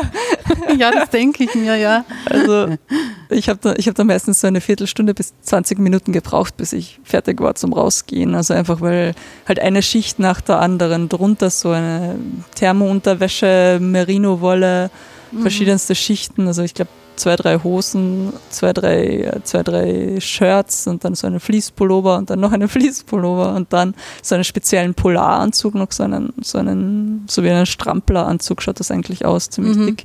Dann natürlich äh, zwei, drei Balaklava, eine Haube, eine Skibrille, eine Stirnlampe und noch so ganz dicke Polarschuhe, die extrem schwer sind, aber sehr warm sind. Mhm. Also, mhm. und dann, aber es sollte jegliche Form von Haut bedeckt sein, oder? Bei diesen genau, Temperaturen. Genau, also da gibt es auch vor, vor dem Ausgang der Station einen Spiegel, wo man dann noch einmal kontrollieren kann, dass das eigene Gesicht, ob da wohl alles bedeckt ist oder ob irgendwo ein Stück Haut herausschaut, weil das einfach so ist, wenn dann Wind auch noch geht bei minus 80 Grad, dann, dann geht das auch manchmal runter bis minus 100 Grad mit dem Windchill-Faktor. Und wenn da ein bisschen irgendwo ein Spalt ist und der Wind findet dann einfach sofort und dann, dann hat man sofort eine Erfrierung irgendwo im Gesicht oder selbst bei fünf Schichten Handschuhen irgendwo, irgendwo auf den Fingern. Also es ist sehr. Ist das passiert? Ja, ja. Ja, ja. ja. Also mit, vor allem am Anfang des Winters, da wo es noch nicht so kalt war, also nur minus 60 Grad, ähm, und wir, wir waren einfach noch nicht so erfahren mit der Kälte, haben wir uns ziemlich oft Finger abgefroren. Also mhm. das, ja, also das, das interessanterweise äh, tut das immer noch weh. Ich habe da einen Finger, der war wirklich relativ schlimm erfroren und der hat vor ein paar Tagen, vor ah, paar Tagen, Sie immer noch. Ja, ja, wieder angefangen und das ja, ist ganz, ganz okay. interessante Sachen. Und auch ein, ein Ohr habe ich mir mal dummerweise abgefroren. dann oh. da habe ich mir gemerkt, dass man sich die Haube nicht abnehmen sollte, wenn man draußen steht. Mhm. Und ja, und es gab auch Kollegen, die haben im Gesicht, ähm, eben durch diese, durch diese kleine Spalte, die man da haben kann zwischen der, der Balaklava, also der Skimaske und der Skibrille, ähm, wenn man das nicht gut abschließt, dann entstehen da so ganz rote, rot, ja, rote Flecken im Gesicht praktisch, die auch dann nicht gut heilen, weil dort einfach äh, durch durch den Sauerstoffmangel und auch durch diese extreme Lufttrockenheit äh, die Wunden extrem schwer heilen. Und die mhm. hatten dann wirklich das ganze Jahr über Verbrennen, also ja, Erfrierungen im, im Gesicht. Ja. Mhm. Wie kann man das? Gut, Sie als Ärztin waren dann immer im Einsatz, um die Erfrierungen zu heilen, oder? ja, ich meine, da kann man nicht extrem viel tun, außer, also bei so mittelschweren Erfrierungen, mhm. außer, außer das halt wieder gescheit ähm, aufzuwärmen. Aber das Problem ist halt wirklich, äh, dass man ja am nächsten Tag wieder raus muss und das eventuell dann wieder einfriert. Also man muss da wirklich sehr vorsichtig sein, weil die, das die Haut und, äh, und auch die, also das Gewebe, das halt immer weniger verzeiht. Je öfter man es einfriert, mhm. desto, desto schlimmer wird es eigentlich. Ja. ja. ich kann dann vielleicht das noch dazu verlinken, aber es gibt in Ihrem Buch ganz eindrucksvolle Bilder, die auch deutlich machen, von was für einer Kälte wir da sprechen, äh, wo Sie versucht haben oder wo Sie gezeigt haben auf den Bildern, was mit Essen passiert oder wenn man ein Ei aufschlägt oder einen sehr interessanten äh, Nudeltopf haben Sie da auch. wo die, die Gabel etwas in der Luft schwebt. Das kann man dann vielleicht noch dazu verlinken, ja, weil es das noch einmal äh, sehr eindrücklich macht, ja, was, genau, ja. was da alles passiert bei diesen Temperaturen, wenn es so weit ins Minus geht. Ja, ja, genau. Ja. Das, das war wirklich eben, das, das war irgendwie das Ziel, dass man veranschaulicht, äh, wie, wie fühlt sich das eigentlich an? Und das ist wirklich innerhalb von Sekunden, wenn man ein Spiegelei eben aufschlägt und in, in die Pfanne rein, also man hält das so für zehn Sekunden still und das Ganze erstarrt in der Luft schweben. Das ist ganz sehr, sehr beeindruckend. Mhm, das schaut wirklich sehr beeindruckend aus. Ja, ich werde das auf jeden Fall dazu verlinken. Hat sonstige Unfälle oder hat es irgendwelche Situationen gegeben, weil diese Komponente, die Sie am Anfang angesprochen haben, dass man auch damit leben muss, wie war es, neun Monate, gibt es keine Möglichkeit, da wegzukommen, egal was ja. passiert. Das halt, das finde ich, also war für mich, ist für mich persönlich so ein bisschen fast der stressigste Teil an dem Ganzen, wenn ich mir das vorstelle. Ähm, hat es Situationen gegeben, wo es ähm, brenzlig wurde oder wo wo jemand eigentlich geholt hätte werden müssen? Ah, nein, also äh, wir, hat, wir hatten da ziemliches Glück.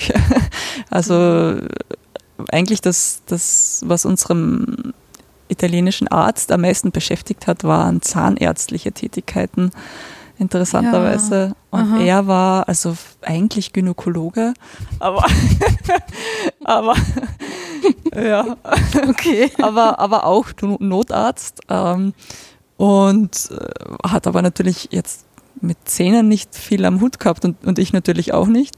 Und wir hatten aber einen Wunder, einen wirklich gut ausgestatteten Zahnarztstuhl äh, mit, mit allem Equipment, das, das wir uns dann einmal okay. länger angeschaut haben. Weil das war wirklich so, dass scheinbar durch diese Druckunterschiede und auch durch die Kälte, ähm, da hatten zwei Leute äh, Kariesherde scheinbar, die irgendwie unentdeckt geblieben sind.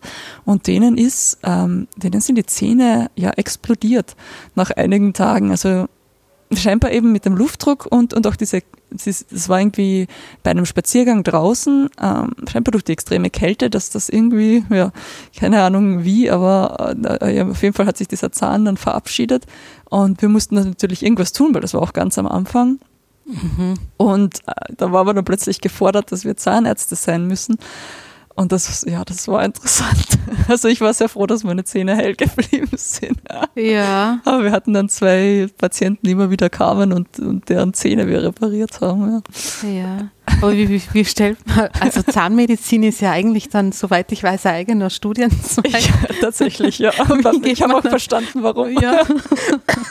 Okay, und dann haben Sie sich mit Ihrem Kollegen da überlegt, was tun ja. wir jetzt mit diesen Instrumenten da ja, und was könnte man? Er hat einmal, er hat einmal etwas nervös geskypt mit einem Kollegen in Rom, der Zahnarzt ist und der hat, der hat uns das dann ungefähr erklärt und wir haben uns das so Schritt für Schritt niedergeschrieben und dann, okay. naja, ja, dann so, ja, so mehr oder weniger professionell daran gearbeitet.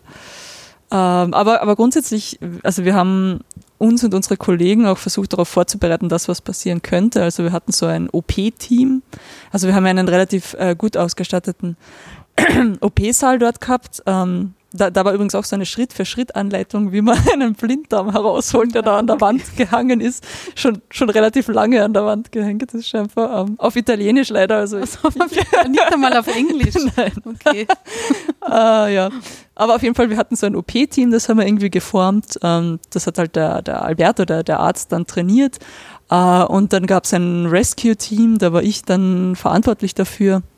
Und da haben wir dann halt auch, also das die Aufgabe vom Rescue-Team war es halt, äh, irgendwelche Verletzten ähm, von draußen oder auch von irgendwo in der Station äh, möglichst äh, zu sichern, erste Hilfe zu leisten und in den OP zu, zu, zu transportieren. Und da haben wir dann halt auch jedes Monat Übungen abgehalten, ähm, wie man das am besten macht. Und ja, das, also das wenn jetzt zum Beispiel draußen auch jemandem was genau. passiert, das kann ja auch, das war ja auch sehr übel. Genau, ja, das, das tatsächlich ja. Äh, in der Kälte ist das dann natürlich, wenn man verletzt ist, mhm. dann haben wir doppelt so gefährlich, äh, weil man einfach so schnell auskühlt. Und mhm. da haben wir zum Beispiel einmal simuliert, dass sich der Koch irgendwo in einem, in einem, in einem Container 600 Meter von der Station entfernt den Fuß bricht. Und das hat extrem, also extrem lang gedauert, bis wir dort waren und den zurück äh, transportiert haben. Also das war wirklich, ja, das hat uns dann veranschaulicht, wie gefährlich das eigentlich sein kann. Also, ja. Mhm. Ich bin, ja, wir waren dann alle sehr froh, dass nichts passiert ist. Ja, das denke ich mir, ja. Mhm. Sie haben dort äh, Situationen erlebt, äh, auch im Alltag, aber auch wenn man das ganze Projekt ansieht, besonders auch diese Zeit, wo sie dann nur 13 Personen über mehrere Monate waren und das dann auch noch in Dunkelheit und bei wirklich extremen Bedingungen, die die ESA eben interessant findet, weil sie dem Mars ähneln zumindest. Jetzt haben wir eine Zeit hinter uns und vielleicht auch vor uns, wo das Thema Isolation oder Quarantäne ein ganz zentrales ist oder überhaupt sich von anderen Menschen zurückziehen und nur noch in kleinen Gruppen zusammen sein können aufgrund des Coronavirus.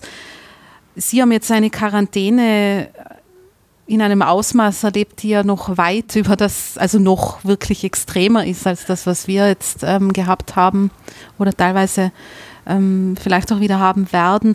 Was können Sie für Tipps geben für solche Situationen? Also sowohl jetzt auch, Sie haben ja die körperliche und die psychische Komponente oder ja. beides ist ja, da hängt ja dann ganz ähm, stark zusammen auch erlebt. Aber was, was haben Sie dort gelernt? Was kann man mitnehmen für solche Situationen daraus? Na gut, es war natürlich ein bisschen anders, äh, weil wir das ja ganz freiwillig gemacht mhm, haben. Klar. Aber, aber trotzdem, ähm, was mir dort zum Beispiel viel geholfen hat, war so ein bisschen einen äh, geregelten Tagesablauf zu haben. Also auch gerade, gerade weil halt ähm, diese Lichtverhältnisse so seltsam waren, also diese, diese, diese ähm, kein, kein normaler Tag-Nacht-Rhythmus vorhanden war, ähm, ist es halt sehr schnell ähm, äh, möglich, dass, dass man eben diesen, diesen normalen Rhythmus verliert.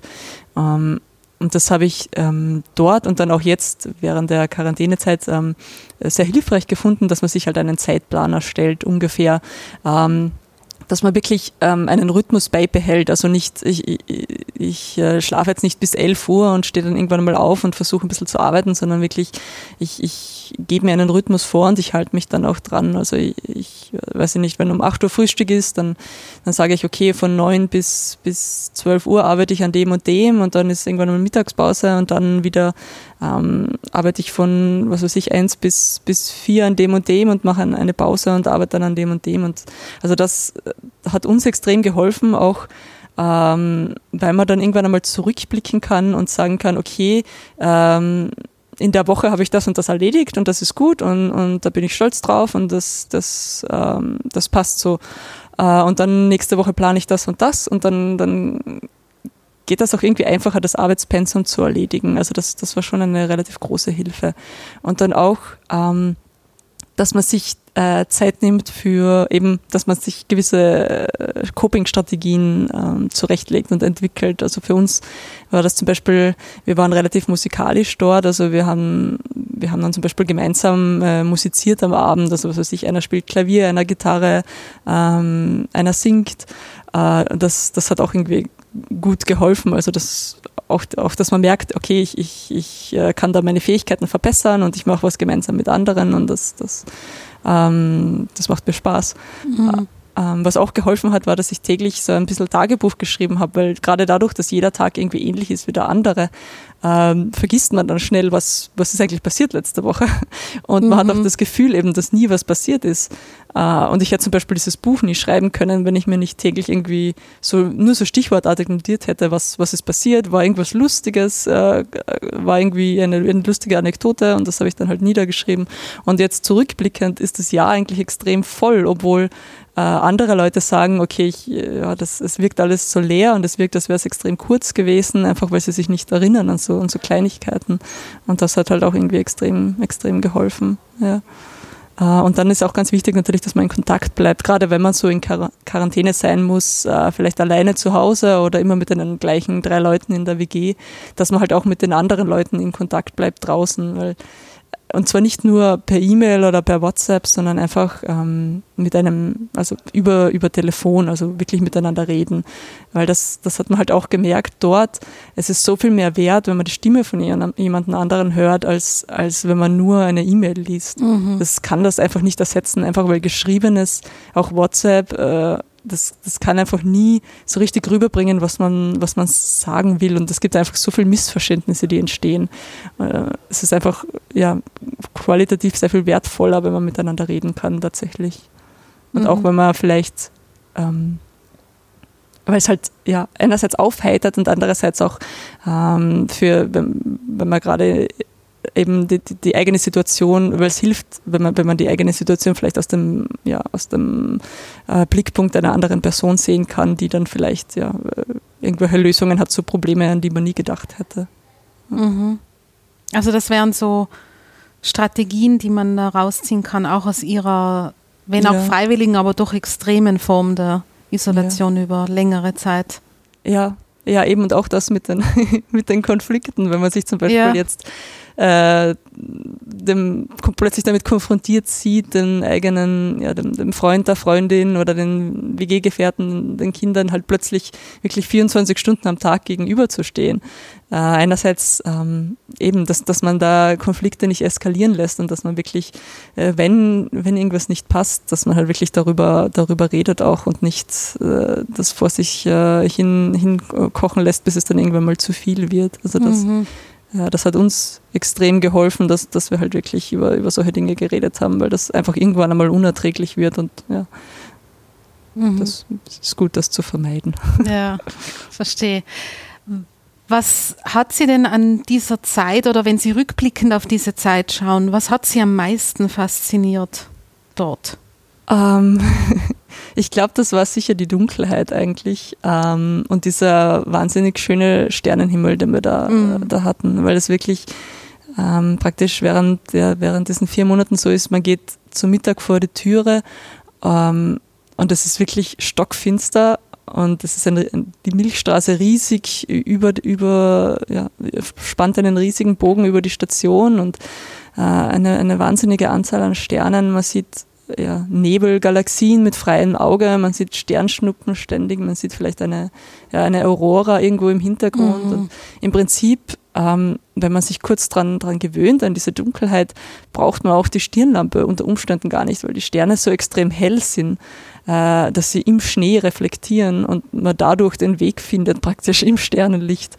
Äh, das ist einfach, ja, und dazu natürlich diese beißende Kälte, äh, diese dieses Sauerstoffmangel, also man keucht ein bisschen, diese, mit diesen schweren Schuhen und dem Polaranzug, es ist immer ziemlich hart, sich fortzubewegen und dann noch über die ganzen Schneehügel, Schneeverwehungen drüber und, und wenn man da länger draußen ist und, und sich ein bisschen von der Station entfernt, dann sieht man auch, man sieht die Station nicht mehr.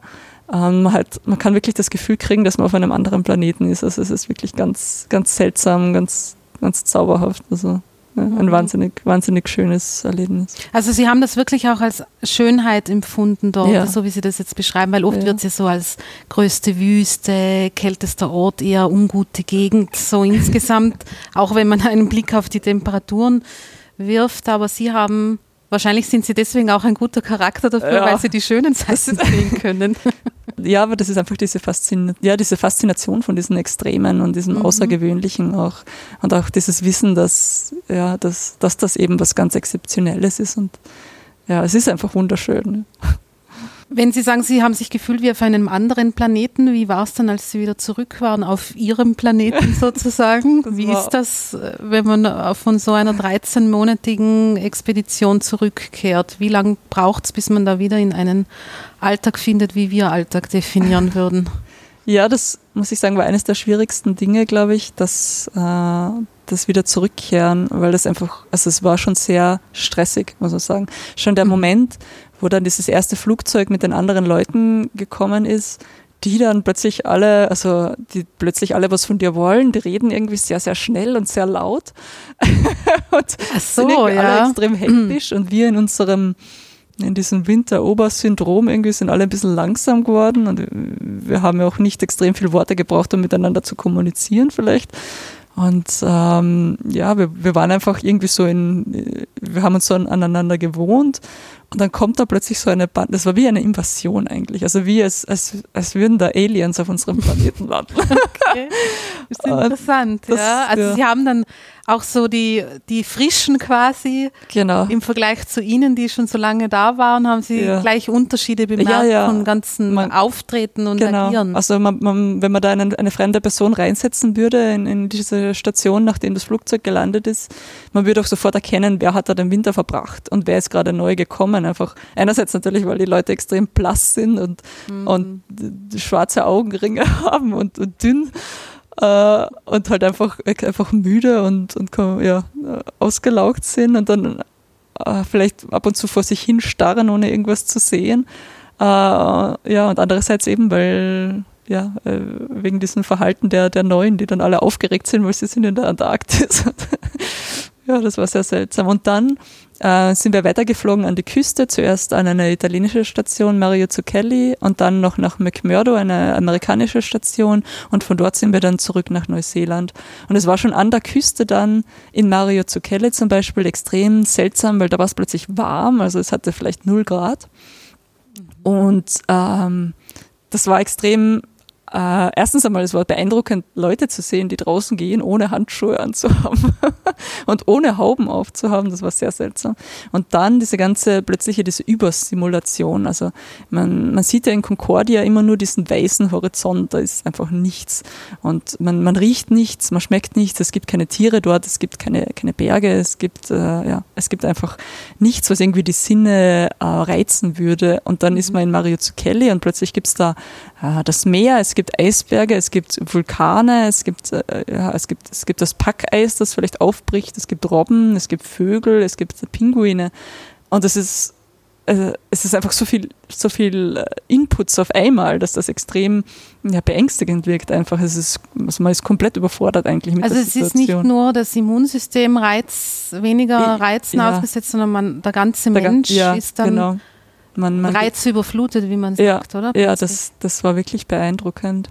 Mhm. Was auch schön war durch diese, durch diese Höhen, das, das Höhentraining, das wir für ein Jahr hatten, waren wir natürlich ähm, praktisch gedopt von, der, mhm. von der Sauerstoffversorgung her. Also ähm, wir konnten dann plötzlich auf, auf Berge steigen und äh, kilometerlange Wanderungen machen, ohne dass wir jemals müde geworden wären. Das, das, das war ganz beeindruckend. Auch. Ja.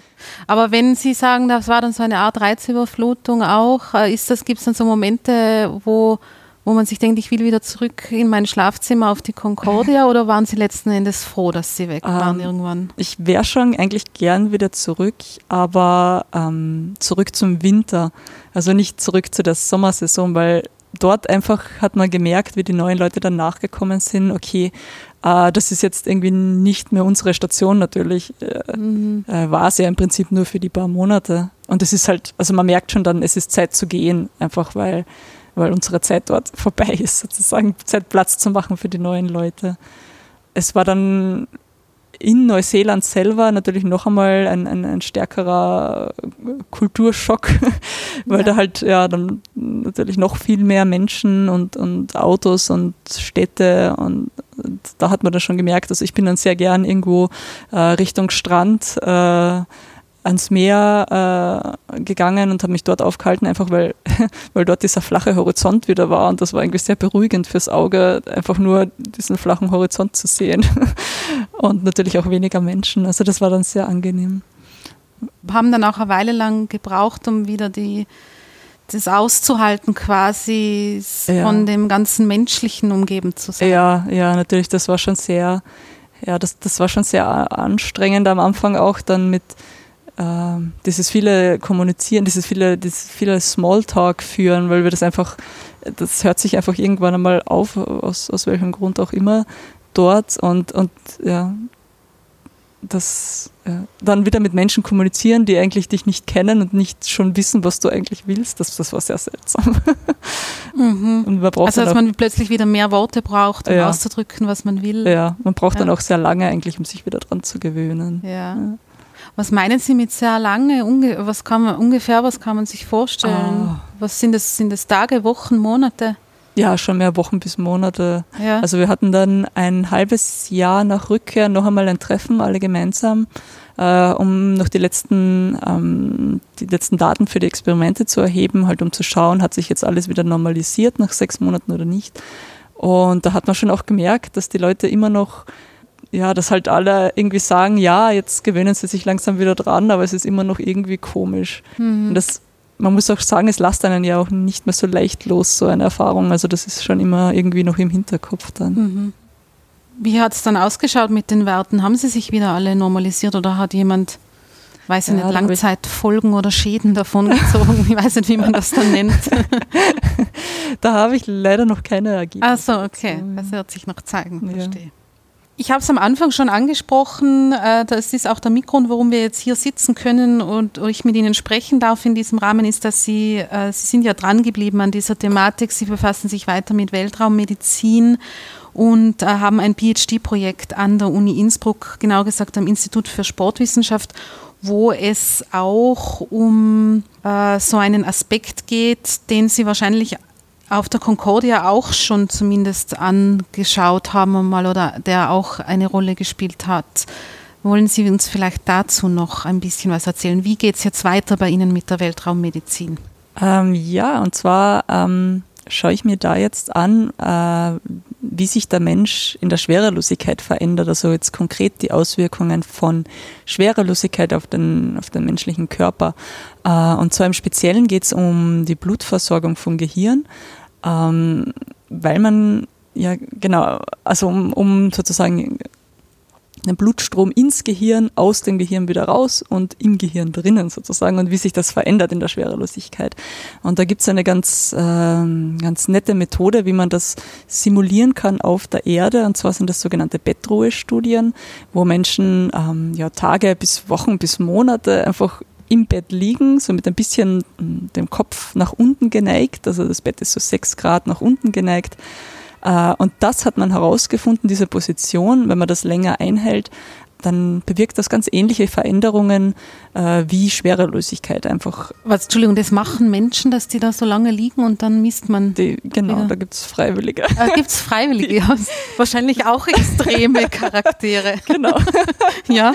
Weil man muss da wirklich dann, also das eine, eine der die ESA und die NASA machen ab und zu so ähm, wirklich monatelange von diesen Studien und da kann man auch schon mal äh, sechs Monate oder länger so im Bett liegen. Und man muss dann auch tatsächlich diese sechs Monate im Bett liegen. Also eine, eine Schulter muss permanent ähm, am Bett, das Bett berühren und man darf sich auch nicht zu sehr nicht zu viel bewegen, weil man dann wieder die Werte verändern würde. Also es, es gibt tatsächlich Freiwillige, die das, die das gerne machen. Mhm, mhm. wo, wo wir sehr froh darüber sind. Ja. ähm, mhm. Genau, und, und da, wenn man so eben im Bett liegt, dann gibt es ähm, ähm, dann schaltet man dadurch, also durch diese Position, eigentlich ziemlich viele Schwerkraftvektoren aus. Ähm, und es gibt zum Beispiel ähm, eben wie in der Schwerelosigkeit so, einen, so eine Umverteilung der Körperflüssigkeiten. Weil es ist ja doch so, dass wenn wir auf der Erde jetzt stehen oder sitzen oder gehen, ähm, dann, ist, äh, dann wird unser Blut durch die, durch die Schwerkraft in die Beine runtergezogen. Und eigentlich ist unser ganzer Körperaufbau äh, genau darauf angepasst, dass das ständig passiert. Also dass diese, diese, diese Schwerkraft, diese genau 1G, ähm, das Blut dann nach unten ziehen. Es ist einfach die ganze Anatomie äh, und alle Körperfunktionen äh, sind, ja, sind daran, daran perfekt adaptiert.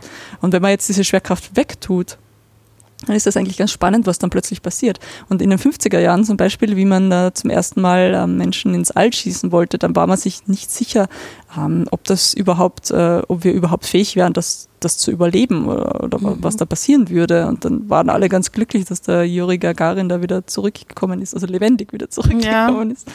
Ja. Ähm, und genau, wenn man jetzt eben im, im Bett liegt, äh, hat man eben ähnliche Flüssigkeitsumverteilungen. Also das Blut aus den Beinen ähm, fließt Richtung obere Körperhälfte, weil es eben nichts mehr nach unten zieht. Und da gibt es dann so ein, ein, ein, Blutpooling sozusagen im oberen Körper und auch im Gehirn.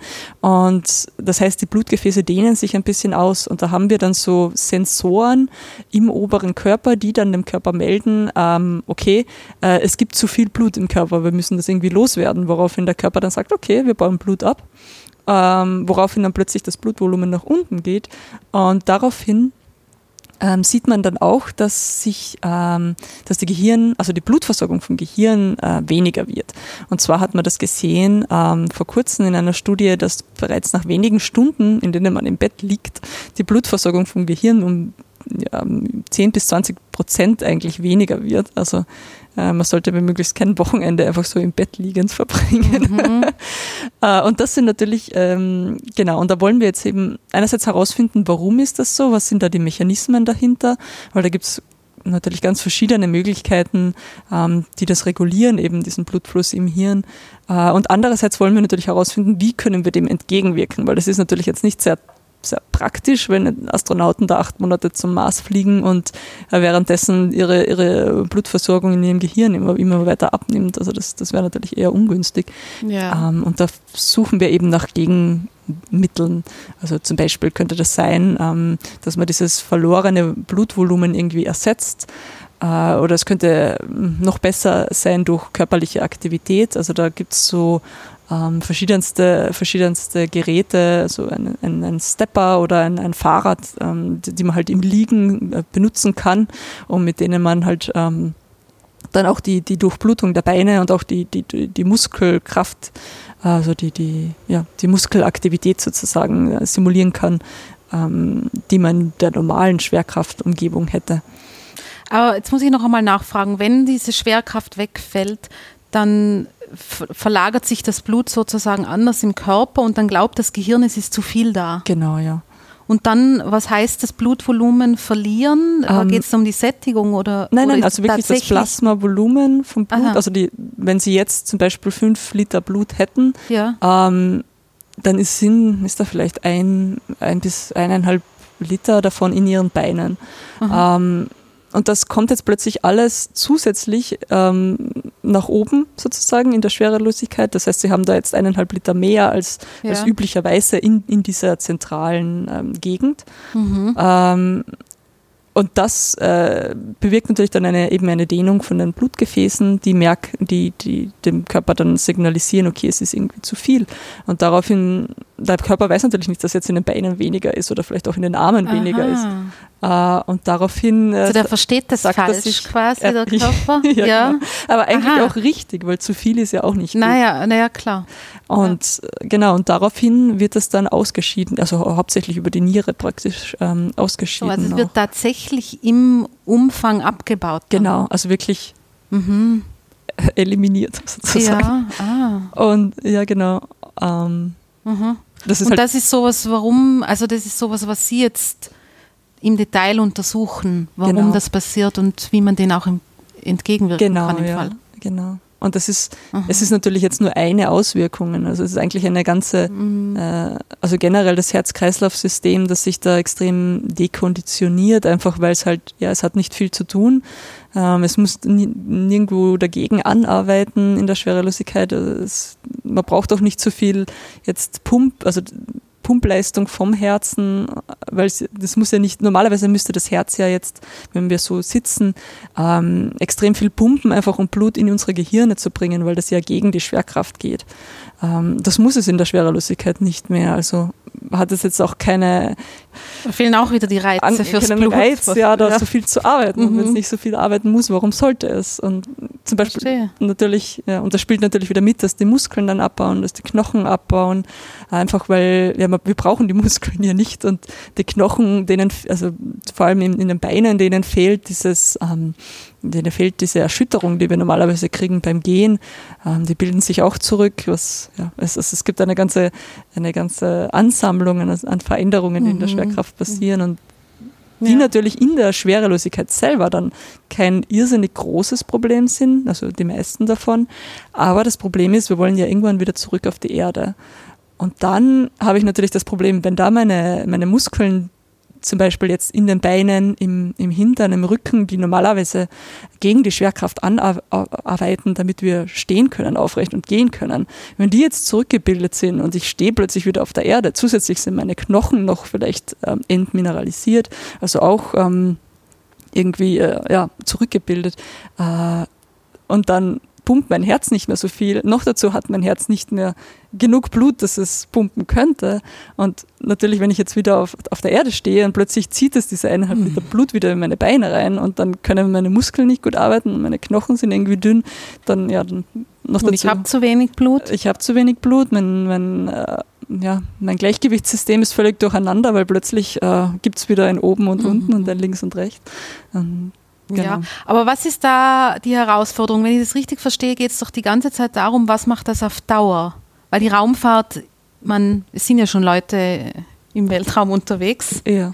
Ähm, also da treten diese Phänomene auch auf, aber da ist jetzt konkret die Frage, wie übersteht man sowas über Jahre hinweg genau, oder sowas, wenn man, man, zum Beispiel am Mars. Genau, wie kann man, äh, wie kann man dagegen anarbeiten, am Weg zum Mars zum Beispiel, dass diese Veränderungen nicht so extrem passieren vielleicht, dass man halt, ähm, ja, wenn man am Mars landet, immer noch fit ist und also dass man körperlich gesund bleibt, natürlich am Weg dorthin und wenn man dort ist, dann auch bereit ist ähm, zu arbeiten äh, oder ja, ein, ein, eine Station zu errichten oder zu forschen oder, oder was auch immer dann die Aufgaben sind.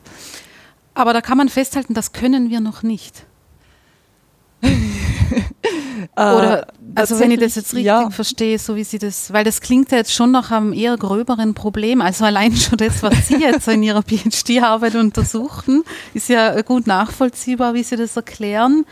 Aber das wäre so aus jetziger Sicht nicht bewältigbar in dem Sinne, dass man weiß, wenn jetzt da jemand zum Mars fliegt, du das und das und dann bist du sowohl am Mars fit, als auch du hast eine halbwegs normale Perspektive auf ein einigermaßen gesundes Leben, wenn du wieder mhm. auf der Erde zurück bist. Ja, also tatsächlich drum wird da jetzt auch sehr viel dran geforscht, also zumindest immer mehr dran geforscht, weil das halt jetzt ähm, plötzlich in die greifbare Zukunft rückt, mhm. dass wir zum Mars mhm. fahren könnten. Und weil halt jetzt dann auch ähm, ja, plötzlich diese ganzen Themen äh, aufscheinen, wo man sagt, okay, wir fliegen zum Mars, aber zuerst wir müssen natürlich äh, sicherstellen, dass die Leute eben ja, gesund sind oder gesund fit bleiben auf dem Weg dorthin, dort und dann wieder am Weg zurück. Und genau, das wollen wir halt damit möglichst mhm. real, also ja, das wollen wir halt ermöglichen damit, dass durch diese ganzen Forschungen jetzt. Was sind denn so Themenbereiche, die in der Weltraummedizin jetzt ganz wichtig sind? Was kann man sich als Laie vorstellen? Worum geht es da? Also, nehm, also Sie haben schon gesagt, Schwerelosigkeit, natürlich die Auswirkungen auf den Körper. Ähm, aber was sind da jetzt so die heißen Themen gerade? ja, einerseits ähm, sicher äh, die, eben diese Blutversorgung vom Gehirn. Zusätzlich ähm, gibt es da jetzt eine Veränderung in, Astro eine Veränderung in Astronauten, die man seit einigen Jahren bemerkt, ähm, also relativ neu. Das ist, dass ähm, eine Veränderung in den Augen. Ähm, und zwar, dass sich die Sehkraft verschlechtert. Nicht bei allen, aber bei einigen, vor allem bei Männern scheinbar, ähm, die längere Zeit ähm, auf der Raumstation verbringen. Und ähm, da wird jetzt auch sehr stark dran geforscht, was das sein könnte. Ähm, was das verursachen könnte, weil man, man, weiß es noch nicht so wirklich. Also es ist irgendwie ähm, so im Verdacht, dass es der unterschiedliche Druck sein könnte vom Gehirn und dann der Druck im Auge, dass da irgendwie Spannungen entstehen oder dass es vielleicht auch irgendwas mit der Blutversorgung zu tun hat. Ähm, also das ist jetzt sicher ein Thema, das ganz groß ist und wo vor allem die NASA im Moment sehr, sehr viel forscht, einfach weil es natürlich extrem wichtig ist, dass man, dass man mhm, die, die, die, Augenkraft behält. Mhm. Ähm, das ist, das ist sicher sehr interessant. Was auch sehr viel geforscht wird natürlich, ist die Auswirkung von Strahlung. Ähm, weil man eben, also auf der ISS jetzt zum Beispiel, die, die Astronauten sind ja eigentlich ähm, nicht extrem weit von der Erde entfernt. Ähm, die sind ja nur in Schwerelosigkeit eigentlich, weil sie sich im freien Fall um die Erde befinden. Äh, also eigentlich, ja, sie sind im, im, im, ja, im Lower Earth Orbit, kann man sagen, also eigentlich noch relativ nahe und dadurch sind sie auch gestützt, geschützt noch ähm, von Weltraumstrahlung. Mhm. Äh, wenn man jetzt aber zum Mars fliegen würde oder auch zum Mond, ähm, hätte man diesen Schutz nicht mehr. Und ähm, da ist jetzt halt die Frage, ähm, wie kann ich das Raumschiff so bauen, dass ich möglichst, dass die Astronauten möglichst wenig von dieser Strahlung abbekommen, dass sie möglichst ähm, ja, geschützt wieder zurückkehren das ist sicher ein, ein weiteres Thema, das sehr interessant ist. Und dann natürlich auch diese Tatsache, dass, ähm, worüber wir früher schon geredet haben, dass Astronauten, die eben von längeren Aufenthalten im, im Weltall zurückkommen, oft äh, so eine orthostatische Intoleranz haben, wenn sie wiederkommen. Also dass sie einfach unfähig sind, äh, länger aufrecht zu stehen, weil halt eben das mit dem Blutvolumen nicht passt, das mit dem, das, äh, das, das die Herzleistung äh, sich nicht sich daran angepasst hat, nicht zu viel tun zu müssen. Ähm, und das ist natürlich schwierig. Da gab es zum Beispiel eine Astronautin vor, ja, vor ein paar Jahren, die während einer Pressekonferenz einfach zweimal kollabiert ist, äh, weil, weil, sie nicht äh, aufrecht, weil sie nicht sitzen konnte sogar. Also das, das mhm. sieht man ja.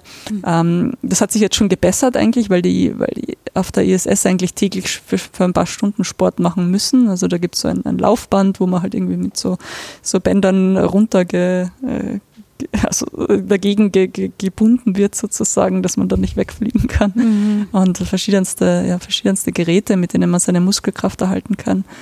Aber es ist natürlich äh, trotzdem acht Monate hinfliegen, dann, dann doch etwas anderes als, als, ja, als, als hier drei Monate auf der, auf der ISS zu verbringen. Ja, Ihrer Einschätzung nach, und ich weiß, dass das jetzt nicht irgendwie eine wissenschaftlich fundierte ähm, Aussage sein kann, aber da würde mich einfach als Expertin in diesem Bereich Ihre Meinung interessieren. Ist es, was den Mars betrifft, Ihrer Ansicht nach eine Frage nach dem Ob oder nach dem Wann wir am Mars sein werden?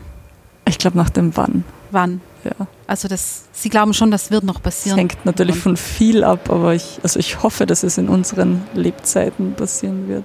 In Theorie, also wäre ja der Plan von der NASA jetzt ich glaube 2024 wollten sie wieder am Mond sein, also die erste Frau am Mond haben mhm. mit dem mhm. Projekt Artemis. Ob das jetzt, das hat sich jetzt natürlich alles wieder ein bisschen verzögert, aber grundsätzlich in den 20er Jahren wollen sowohl also NASA als auch ESA zurück zum Mond und dort ja möglichst eine, ein, also die ESA möchte dort ein Moon Village aufbauen, ähm, also eine permanente Station errichten, äh, wo man sich auch auf den Mars vorbereiten könnte. Und dann mhm. gleichzeitig würden sie gerne eine Raumstation wie die ISS um den Mond bauen, also das wäre der Lunar Gateway. Ähm, der halt im Orbit um den Mond wäre eben. Und von dort könnte man dann auch einfacher ähm, weiter zum Mars, weil man halt eben nicht dieser, äh, nicht dieser extremen Erdschwerkraft äh, entkommen müsste, wenn man, wenn man losfliegt. Sozusagen. Also Zwischenstopp Mond. Genau. Und dann vom Mond zum Mars. Dann am Mond viel lernen und dann Aha. vom Mond zum Mars weiter. Okay. Also an allen Ecken und Enden wird daran gearbeitet, dass die Menschheit irgendwann hoffentlich genau. Äh, in einem Zeitraum, den wir noch erleben können, am Mars ja. sein kann. Ja, ich würde auch an der Stelle wieder sagen und äh, ganz speziell auch bei Ihnen, ich glaube, wenn wir uns in einiger Zeit noch einmal treffen, erstens würde mich sehr interessieren, was bei diesen äh, Nachuntersuchungen nach der ja. bei der Concordia Crew rausgekommen ist dann und natürlich auch äh, sehr spannend Ihr PhD-Thema. Vielleicht können wir uns da dann wieder mal treffen. Für ja, heute bedanke ich mich ganz herzlich für das tolle Gespräch mit Ihnen und Ihre Zeit. Ja, danke. Hat Spaß gemacht. Schön, danke schön.